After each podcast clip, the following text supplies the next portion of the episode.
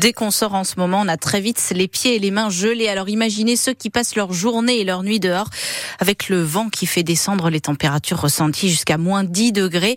C'est pour ça que 40 places d'hébergement d'urgence supplémentaires ont ouvert à Nantes le week-end dernier, 25 à Saint-Nazaire, 25 lits installés dans le gymnase de l'école Carnot, le petit déjeuner aussi le matin et un peu de répit pour Citel, un SDF de 42 ans après plusieurs nuits dans le froid. C'est horrible. Bon, on dort pas en fait c'est épuisant. On a froid, on n'est pas bien. C'était la limite, hein, parce qu'on s'est dit, euh, vont pas ouvrir tout de suite, ils vont attendre quelqu'un qui soit congelé dehors, mais euh, ça va, euh, ils ont ouvert, euh, m'en est venu directement. Je me suis reposé, ça fait trop du bien. Et c'est rassurant la journée. Et on est moins stressé. On n'est pas là à zoner quelque part, dire on va faire comment ce soir. Là, on est bien. Bah, je peux faire les papiers, euh, faire mes rendez-vous. Et est la zone portuaire, il y a du travail. Euh, Saint-Nazaire, ça va, il y, a, y, a, de quoi travailler. On voit, il y a une perspective. Et après, bah, le soir, on se retrouve tous ensemble, on papote, et ça fait du bien. L'impression de rentrer à la maison, alors même si c'est pas maison, mais entre guillemets on dit bon, on rentre chez nous. C'est un tremplin. Parce que j'ai envie de m'en sortir. Et la situation des sans-abri en ce moment, on va continuer d'en parler avec notre invité tout à l'heure à 8h15. Nous serons avec un responsable de la protection civile de Saint-Nazaire. Avec le froid et le chauffage à fond, notre consommation d'électricité augmente forcément. Alors, pour qu'on en ait assez, la centrale à charbon de Cordemais a démarré cette nuit. Elle tourne depuis environ 3 heures du matin. Les urgences du CHU de Nantes sont dans une situation difficile à gérer en ce moment avec toutes les maladies de l'hiver. 230 patients en moyenne par jour, des pics à 280. Le syndicat Force ouvrière fait le lien avec la mort d'une femme qui attendait son tour sur un, brancard la semaine dernière. La direction du CHU, du CHU est plus évasive et, et, elle assure avoir renforcé les effectifs autant que possible pour faire face, entre autres, à la grippe. Les Pays de la Loire viennent de passer au stade épidémique. Un homme de 50 ans a été légèrement blessé dans l'incendie de sa maison à Vertou hier soir. Le feu a pris au niveau de la buanderie. Les pompiers n'ont pas eu besoin de l'emmener à l'hôpital, mais il doit être relogé dans sa famille. Il est 8h03. Le nouveau gouvernement pourrait être dévoilé cet après-midi. Avec une liste resserrée de 15 ministres ou alors en deux temps, d'abord les ministres et ensuite les secrétaires d'État, avec probablement du changement.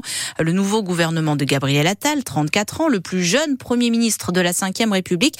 Ça fait beaucoup parler hein, depuis sa nomination, mais est-ce que c'est si jeune que ça pour prendre un poste important en politique?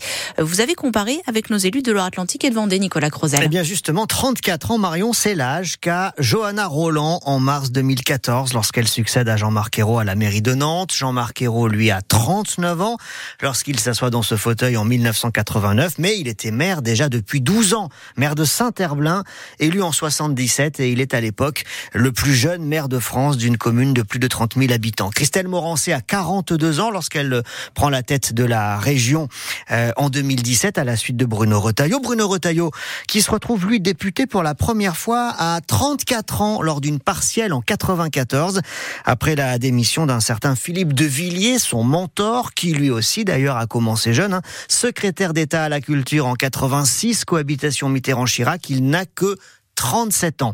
Plus récemment, la Nantaise Sarah El Haïry entre au gouvernement en 2020 à 31 ans.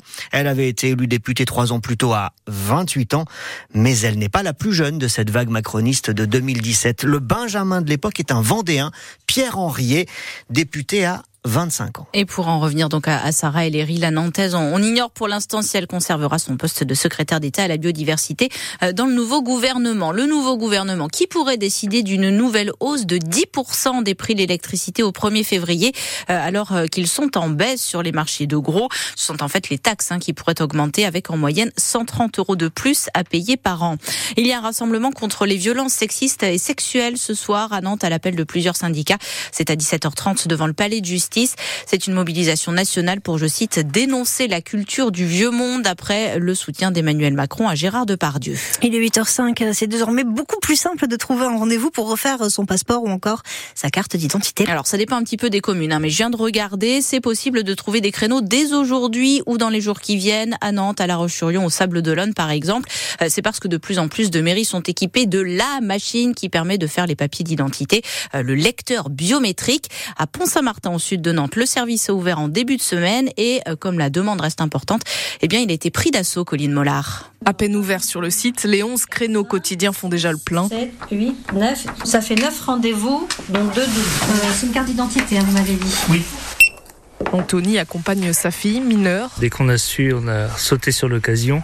Pour un passeport, ça a été six mois sur la commune de Rezé. Donc, euh... Encore faut-il décrocher un rendez-vous, se remémore Virginie dans la salle d'attente. On ouvre plusieurs pages sur Google et, et on fait rafraîchir euh, le passeport euh, Saint-Philbert, la Chevrolière, Bougnay, Rezé. Euh, on les essaye toutes. Hein.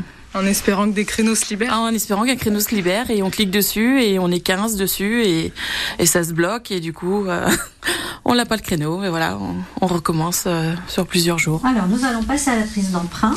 Les quatre doigts sans le pouce bien à plat. Pont-Saint-Martin est l'une des 31 communes de Loire-Atlantique à s'être équipée l'année dernière.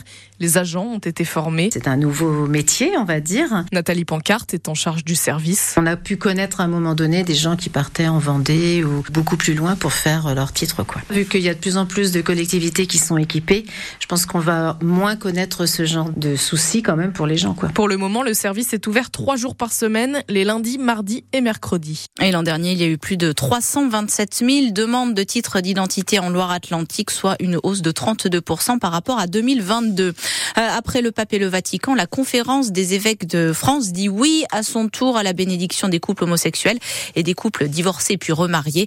La semaine dernière, neuf évêques des Pays de la Loire et de Bretagne y ont en revanche dit leur opposition en appelant à ne bénir que les individus et pas le couple. Les supporters du FC Nantes se font une nouvelle fois sanctionner. La tribune noire sera fermée pour la réception de Clermont dimanche pour la 18e journée de Ligue 1. Décision de la commission de discipline après les fumigènes lors du match contre, contre Brest à la mi-décembre.